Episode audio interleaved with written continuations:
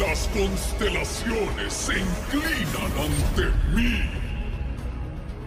Hola, ¿qué tal chicos? ¿Cómo están? Nuevo día, nuevo video. Espero que estén muy, pero que muy bien. En el videito de hoy vamos a charlar, a hablar un poco sobre criptas de Elia, una de las, de las nuevas cartas, eh, una del nuevo tipo de cartas que nos presentaron, ¿no? Las cartas hitos, básicamente. Vamos a hablar de ellas porque conseguí un poquito de información bastante relevante que me, que me gustó bastante eh, en, en Reddit y de una darle gracias a, Papito Fate Lore, un miembro del, grupo de Facebook Seguidores de Ledros, que lo posteó. No lo, no lo, había visto, recién me levanto, lo vi y dije, wow, esto está tremendo, hay que, hay que mostrárselo a la gente. Eh, y poquito más. Ustedes saben que siempre pueden, pueden conseguir estas cosas un poco antes en el grupo de Facebook o siguiéndome en cualquiera de mis redes sociales. Por allí siempre reposteo todo esto, ¿no? Pero bueno, el caso de hoy es que quería hablar sobre los hitos, quería, quería platicar un poco eh, la magnitud que este tipo de cartas, este nuevo tipo de cartas pretende, pretende tener en el juego, porque realmente va a revolucionar la forma en que eh, interactuamos con el otro jugador, interactuamos con, con, el propio juego. Y esto es tan, tan grande para que ustedes entiendan de que ahora básicamente el juego base tiene las unidades, por encima tiene los hechizos y ahora tenemos a los hitos. Así de grande es esto, ¿no? De una lo digo que tenía otras expectativas con el funcionamiento de esta carta, de las cartas, de los hitos en general, ¿no? Cuando nos presentaron aquel teaser de los monumentos, eh, ya creo que todos sabíamos lo que venía, ¿no? Eh, algunos ya, conocen este tipo de cartas por Yugi, otros los conocen por Magic. Eh, ya yo sabía más o menos de qué iba a ser, pero tenía, tenía fe, no sé, quizás eran expectativas muy altas, qué sé yo, eh, tenía fe de que, de que los hitos iban a funcionar de una forma distinta, no en el tablero como tal, sino no como una unidad como tal, o sea, que, que, ocupe un espacio como, como, como, el resto de unidades, sino más bien como, como pensé que iba a tener un tipo de casilla exclusiva para ellas. Eh, no lo sé, me lo imaginaba quizás un poco diferente.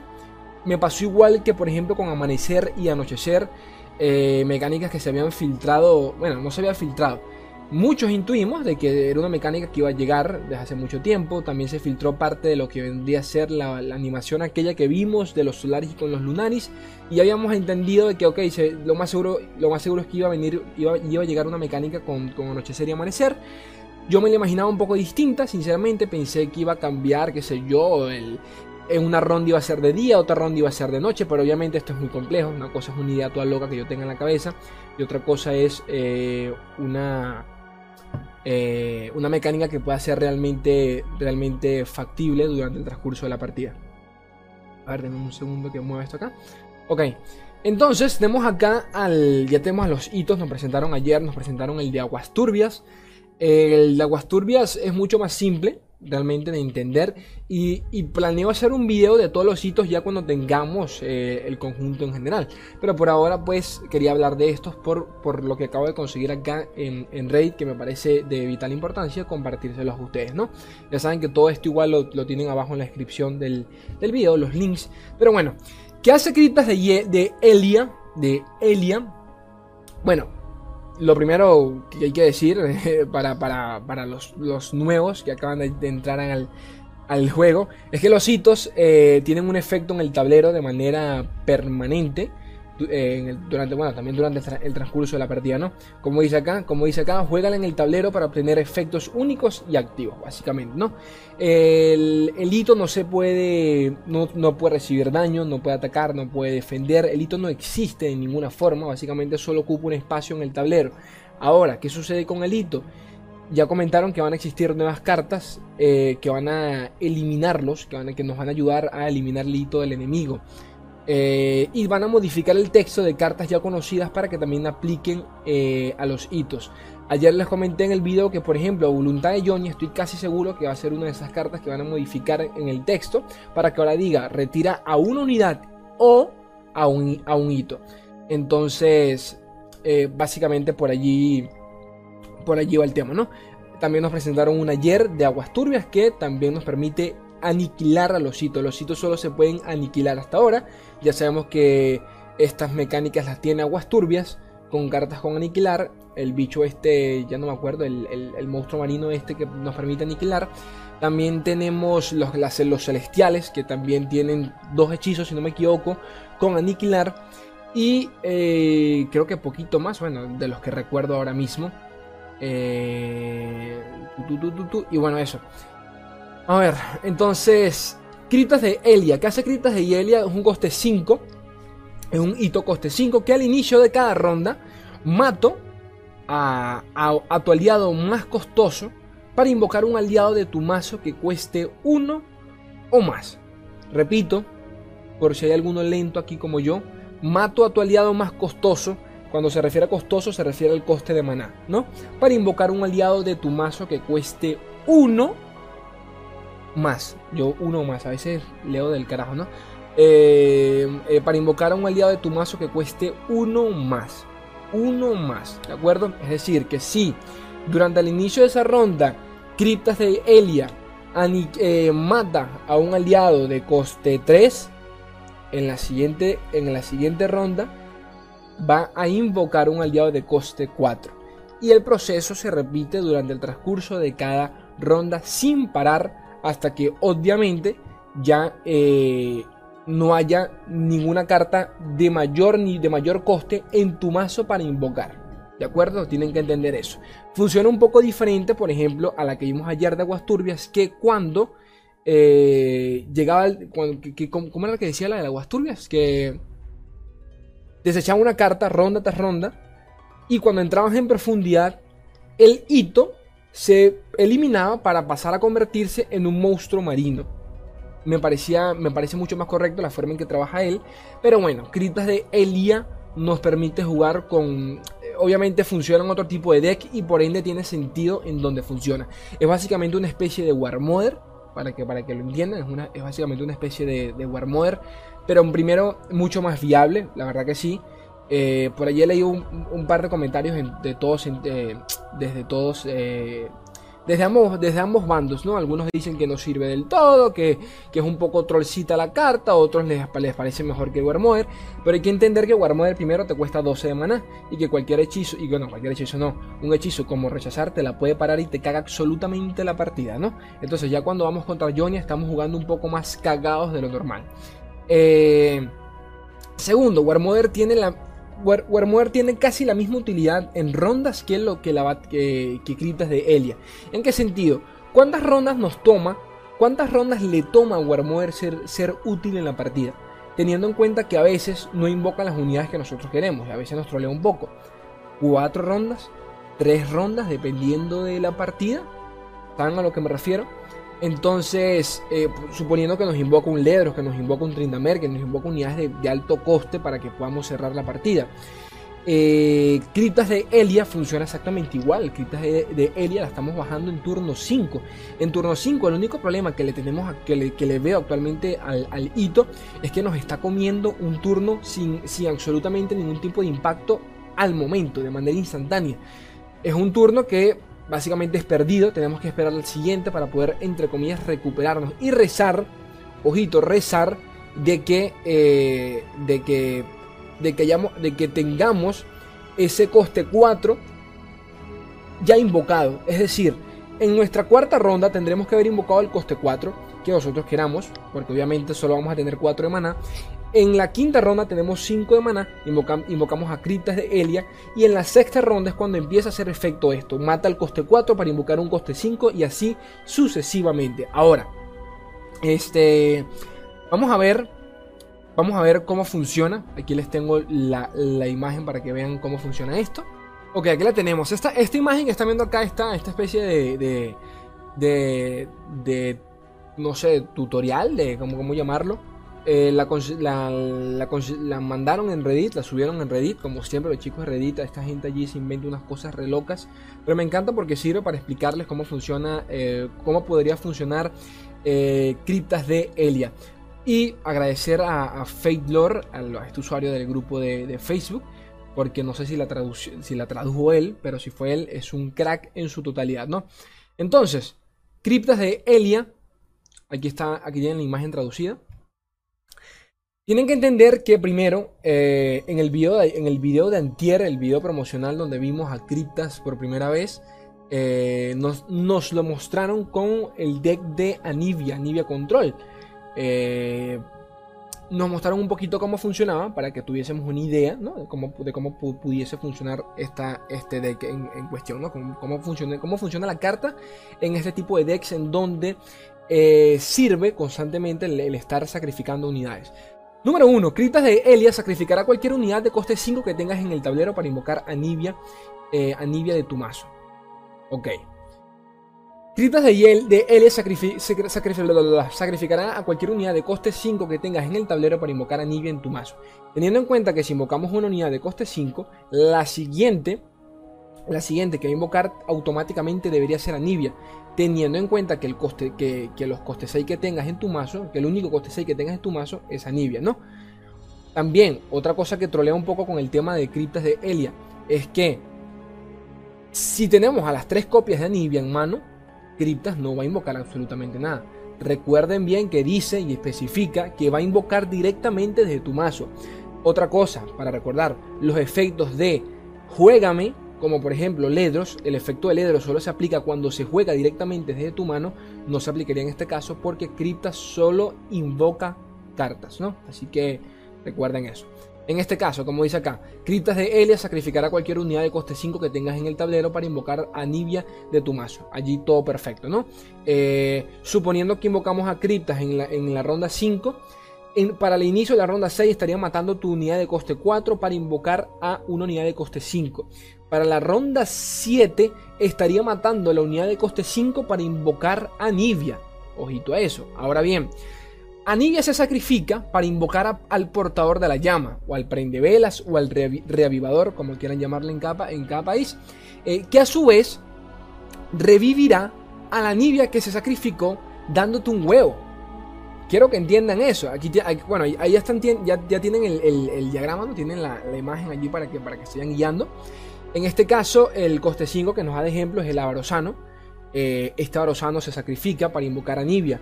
Obviamente en ese turno, en el siguiente turno Anivia se muere, o sea, Cripta sacrifica a Anivia y Anivia nos va, nos va a dejar un huevo. Ojito, nos va a dejar un huevo. En la siguiente ronda aparece automáticamente el revivador o de Rekindle y este amiguito nos va a revivir obviamente a Nibia. Como digo, esto, esto teniendo en cuenta de que no nos va a trolear el, eh, no nos va a trolear el, robo de cartas, porque si tenemos a las tres anivias en mano, si tenemos a los tres revivadores en mano, pues es un poquito, un poquito medio troll, ¿no? Así que la idea es que no tengamos esas unidades para que Criptas pueda funcionar. Ahora, tenemos acá, número 3, el portador de la llama se sacrificará para invocar a Trindamer. Suponiendo que tengamos a Trindamer. Recuerden que estamos hablando en ese mazo en cuestión, en donde el mazo original no tanto el, reavivador, de, Anivia, que fue el último que vimos hace como dos temporadas, sino el original, que se vio durante desde la beta, que llevaba a Anivia y a Trinamer en, el mazo, que también puede ser el Warmother original. El Warmother original funcionaba de, la misma forma. Entonces, para no hablar de baja, el portador de la llama se sacrifica para invocar a Trindamer. Muere este amiguito de coste 7 e invoca el siguiente coste 8, que vendría a ser Papito Trinda. Hasta aquí todo bien. Trindamer se sacrifica, y recuerden el efecto de Trindamer que no muere, o sea que, eh, lo, matan una vez para volver a, renacer, pero mamadísimo. Entonces, Trindamer se sacrifica para invocar a Ledros, que vendría a ser el siguiente de mayor coste, que es el coste 9. Ojito este puto combo de pero de la mierda, está buenísimo. Trindamer se sacrifica para invocar a Ledros y subir de nivel al mismo tiempo. 2 por 1, ojito a eso. Ahora bien, eh, Ledros no aplica su efecto. Hay que entenderlo por allí. Ledros no, no, lanza el efecto, pero teniendo a Ledros en mesa ya es básicamente lo mismo que pasa con Warmother. Está bien, porque primero Ledros te sirve para atacarle. Ledros quieres es, desecharlo lo más pronto posible. Quieres que te lo maten lo más pronto posible. Entonces, ya sea para defender o para atacar, Ledros va a funcionar. Eh, y por último, número 5, Ledros será sacrificado para invocar a la caminante. Eh, a la caminante, que vendría a ser la, esta carta acá de coste 10, que vendría a ser la última que tenemos. Que eh, el efecto de ella, si no me equivoco, dice acá, es igual. La caminante vendría a ser un coste 10, pero el efecto solo se aplica cuando se juega directamente desde la mano, ¿no?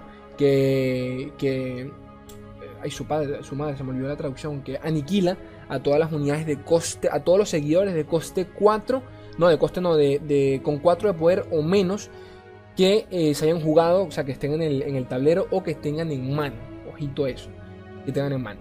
Esta carta es necesaria porque queremos también matar a Ledros, más allá, más allá del hecho de que Ledros eh, lo podemos utilizar para atacar o para defender, la idea es de que Criptas de Elia sea la encargada de sacrificar a Ledros y no tanto nosotros, ¿no? Sea como sea, esa es la idea en cuestión. Eh, obviamente este, esto es en el caso de que el mazo se dé de la forma correcta. Quiero, quiero, quiero que entiendan eso. Esta, esta vendría a ser la, el ejemplo perfecto en donde, el, donde la mano nos sale de la manera perfecta, donde no nos matan a ninguno de nuestros aliados, de nuestras cartas, porque para que Critas de Elia funcione, tiene que seguir cierta secuencia, porque si no empieza a matar unidades de bajo coste y el ciclo se vuelve a repetir hasta que nos vayamos quedando sin cartas, ¿no? Entonces, básicamente eso. Aquí sigue la, imagen, ¿no? Dice, nos contaría que en tablero, este, en tablero estas vendrían a ser las cartas que nos, quedarían.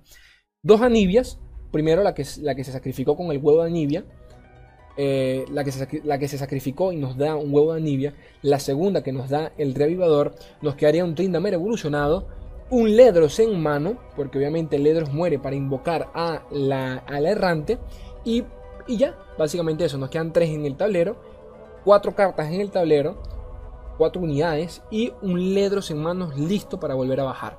Obviamente, eh, Critas de Elia deja, deja, de funcionar cuando ya no tiene nada que matar, nada que sacrificar, tan simple como eso. Entonces, ya cuando, por ejemplo, mata a la errante, la, la, mata para volver a, invocar otra vez a un errante. Eh, aunque bueno, realmente estoy ya de un momento para volver a leer la carta porque capaz me estoy equivocando acá. Porque aquí ya dice, no, mata a tu aliado más, a más costoso para invocar un aliado de tu mazo que cueste uno más.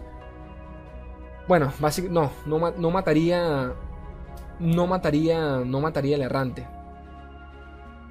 hay que ver, hay que, hay que ver cómo funciona realmente. Hay que verla in-game como tal. Porque ¿qué, sucede entonces?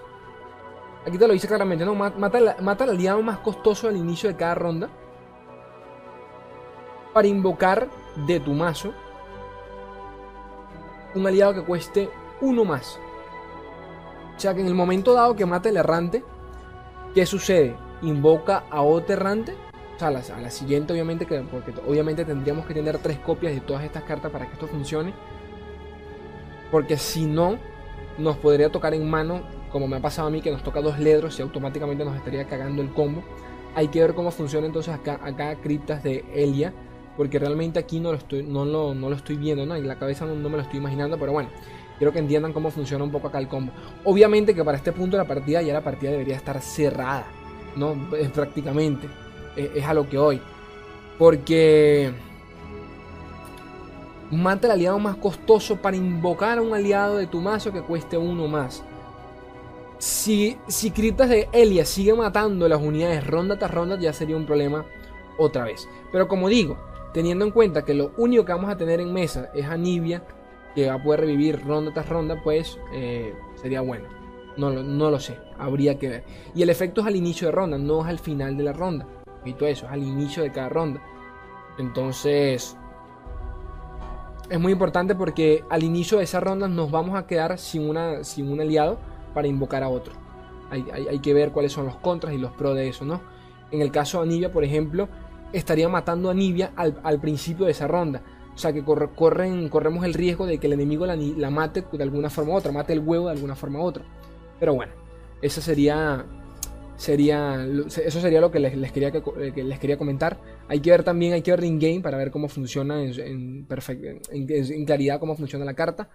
Porque hasta acá, eh, pasa igual que la, que la última presentaciones de cartas de, la última de la de Targón que muchas pues sabíamos cómo funcionaban sencillamente en teoría pero no en la práctica y hay que verlas como tal por allí también leí cómo sería este, este esta carta con el imperecedero con el con el el perpetuo habría que ver, porque para que, para que esta carta funcione y que se mantenga matando al imperecedero eternamente, pues tendríamos que tener un mazo como, un mazo con todas unidades de coste 3, porque el imperecedero vale 3. Entonces la idea es que se, mantenga constantemente matando al imperecedero para invocar una unidad de coste 4. Entonces, ¿cómo, cómo sería el tema? Tendríamos que tener unidades solo hasta coste 4. o sea, tendríamos, tendríamos que tener un mazo solo hasta coste 4, por ejemplo. No lo sé.